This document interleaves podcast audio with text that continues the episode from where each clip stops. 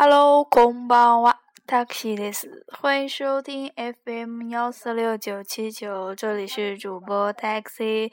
那么最近有些忙，昨天明明应该是发一些简单日语寒暄语的日子，可是因为有些忙，就发了一些日语歌吧。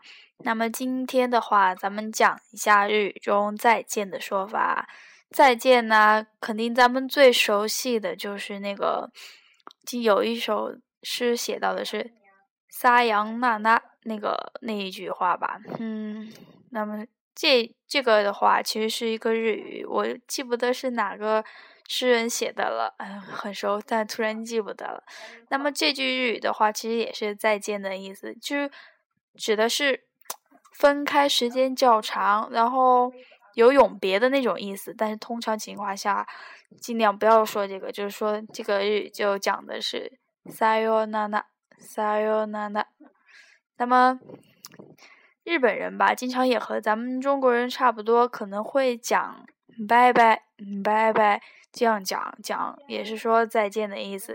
这个的话，这个词的话，可能是英语译译过来的，译译译过来的。那么这个。拜拜，这样讲的话肯定是没有问题的，也用的比较随意。熟人之间的话，年轻人之间用的比较多、比较大的话，也不会怕说错。那么还有一些熟人之间的话，咱们经常会说“加内加内加内”，那么也是一种再见的意思，或者说是“马塔内马塔内”。比如说，我记得。上几期节目之中吧，有说过马塔马塔阿西塔马塔奈修，那么这个也是再见的意思。马塔阿西塔就是说明天见，然后马塔奈修奈修就是下周咱们见，然后就马塔内马塔内，或者说熟人之间使用和好朋友之间使用一些亲人用的话，可能也可以说是索内加，就是那么就到这儿了。索内加索内加，其实。